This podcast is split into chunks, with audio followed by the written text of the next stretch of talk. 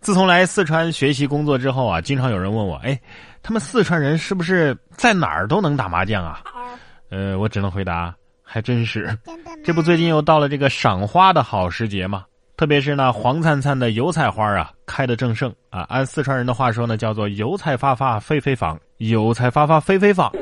别人呢啊，都是在这油菜花海里啊拍照啊、赏花啊。哎，咱们四川人不一样啊，在油菜花里打麻将。三月九号，四川崇州暮春三月，油菜花啊开得正盛。市民们呢，在周末的时间呢，就走进了油菜花海里。但是各位您注意啊，他们在油菜花海里啊，可不是简单的拍拍照，而是支起一桌桌的麻将，三五好友啊，组队就开干呐，一打就是一天。市民说呀，哎，在这儿打麻将很舒服啊，空气也好啊，回归大自然嘛。所以啊，我凭经验告诉大家，咱们四川人在哪儿都能打麻将，随便打开窗户喊一嗓子，打麻将一缺三了啊，保证不到一分钟啊就能打起来。现在我只有一个疑问。那就是你看啊，春天咱们在油菜花里打，夏天在游泳池里打，冬天在温泉里打，谁告诉我秋天在哪儿打呀？啊，咱们四川有四川的特色，然哥的家乡湖北也有湖北的特色，比如说小龙虾，小龙虾专业啊，在湖北就相当的火爆，首批学生还没毕业就已经被预定一空。人大代表龚定荣介绍啊。湖北潜江在二零一七年设立了一个小龙虾学院，专门培养小龙虾的技能人才。如今呢，首批学生即将毕业，一百三十名学生没毕业就已经被预定一空。龚定荣代表希望建立国家级的小龙虾标准体系。我说什么来着？吃真的能改变一切。不过我想问一下，这个专业是为了养殖呢，还是为了试吃呢？啊，还是烹饪呢？啊，还是一条龙？哎呀，作为一个入侵物种啊，小龙虾，你看看，大家都是入侵物种，你怎么就这么没尊严呢？啊，要靠养殖才能勉强维持体面的样子。相比之下呀，人家袋鼠在澳洲可就有尊严的多了。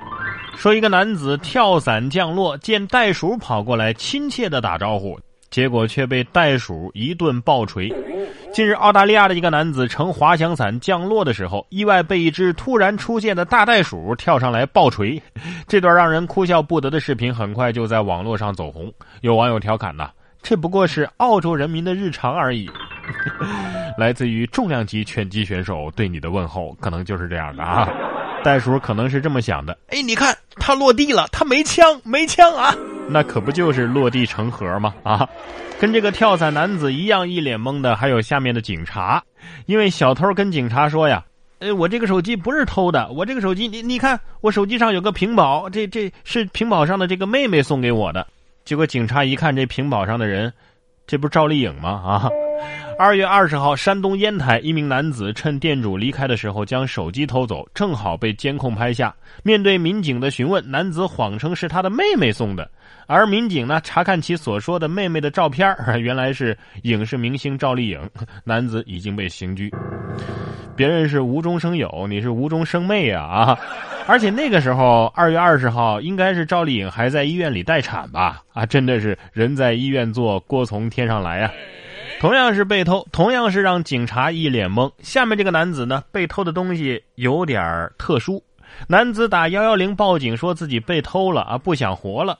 嗯，结果是，他偷走了我的心。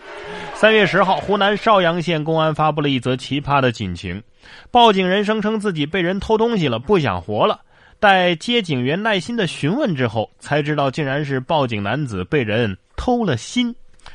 报警电话是群众遇到危险和生命财产受到侵害时的生命线，所以请大家珍惜报警资源，不要乱打幺幺零啊！你说这样的报警，警察怎么给你定性啊？算是买卖器官？我觉得可以这样回复他：亲，呃，这边建议你赶紧喝杯忘情水吧，顺便送医院开刀，看看心还在不在。呃，如果不在的话，我们就可以按这个买卖器官来定性了。不过咱们人呢都是情感动物，有时候情到深处能做出什么样的事情，咱还真不好说。比如说，你看下面这两位啊，就吻出了最强烈的，应该说是最惨烈的吻痕。两男子气急上演嘴咬嘴，咬赢的人被刑拘了。江苏昆山公安张浦派出所接到了一起警情，到场之后呢，发现一个男子满嘴都是血。原来呀，钱某觉得楼上太吵，上楼去理论。争吵的过程当中呢，这个钱某就对着王某的嘴唇就是一口。经鉴定，这王某伤势已经是构成了人体轻伤以上了。目前钱某已经被刑拘。说出来你可能不信，我被楼下的强吻了，男的，男的。君子动口不动手，你践行的很好啊啊！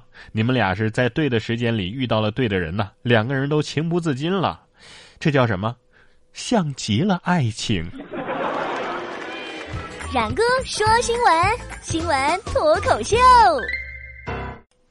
不知道大家有没有这样一种感觉啊？就自从过完春节之后，哎，感觉这段时间的假期啊有点少，总感觉这双休啊不太够用，哎。最近呢，就有代表建议每周双休改成隔周三休，不知道这个建议你能支持吗？今年两会期间，全国人大代表、衢州市市委书记徐文光针对旅游高峰井喷现象提出了一个建议，就是把周休日啊改成隔周三休。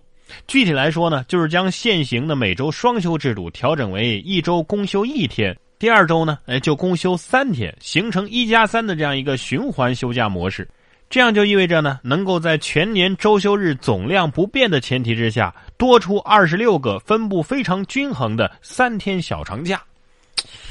道理我都懂啊，可是休一天的那一周怎么活呢？是吧？我有一个不成熟的小建议，每周都改成做四休三，会不会更好呢？嗯。哎，算了，像我们这种全年无休的行业啊，就别想这些了。不光无休，而且还没钱。不过没钱也有好处啊，贫穷使我安全呐。看下面这个女子啊，就因为卡内没余额，劫匪笑着就把钱给还给她了。近日，广东的河源李女士啊，在 ATM 机前存款的时候呢，遭遇一个男子持刀抢劫。